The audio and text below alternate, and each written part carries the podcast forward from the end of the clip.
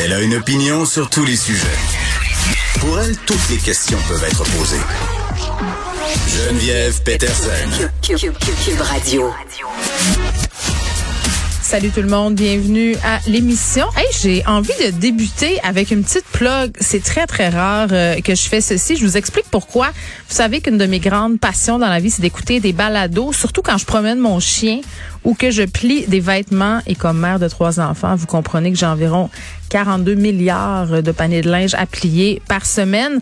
Donc ce matin, je me suis mise à l'ouvrage et je me suis dit, tiens, pourquoi pas, je vais écouter ce nouveau balado de la collègue Marie-Christine Noël. J'aime bien son travail. Là, c'est celle, bien entendu, qui avait fait euh, une incursion, était devenue préposée aux bénéficiaires. Elle travaille au bureau d'enquête.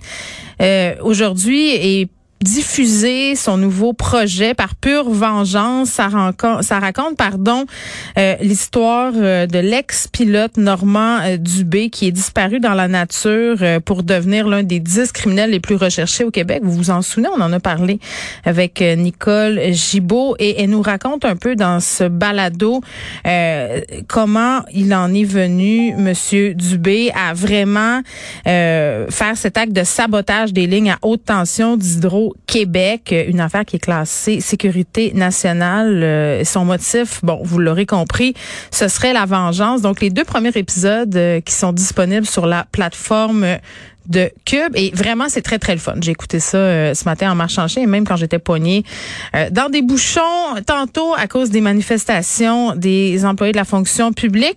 Rapidement parce qu'on va parler dans quelques minutes avec Mathieu Lacombe qui est ministre de la Famille parce que ce matin dans la presse, on apprenait que le gouvernement du Québec rencontrait pas ses cibles concernant les places en garderie. On sait que c'est un sujet euh, tendu. On sait que ça suscite la grogne de beaucoup de parents. Moi, j'ai fini ça, la passe des garderies, là.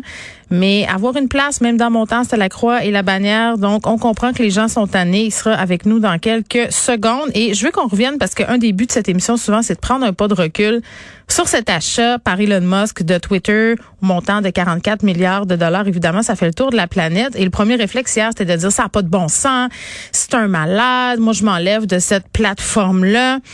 Mais bon, est-ce que c'est vraiment si pire qu'on le dit? On va se poser la question avec une spécialiste des médias, hein, au lieu d'avoir peut-être nos idées préconçues. Parce que moi, ça me fait beaucoup rire. Je me dis, OK, on n'a jamais chialé parce que Twitter, euh, bon, était possédé par des intérêts saoudiens. Là, parce que c'est Elon Musk, on se déchire la chemise. Et qu'est-ce qu'on fait avec Mark Zuckerberg? Je comprends que c'est pas le même genre de personnage, mais avec tout ce qu'on a appris sur Facebook, euh, les leaks euh, récents sur le fait qu'on capitalisait sur la désinformation, qu'on monétisait la haine.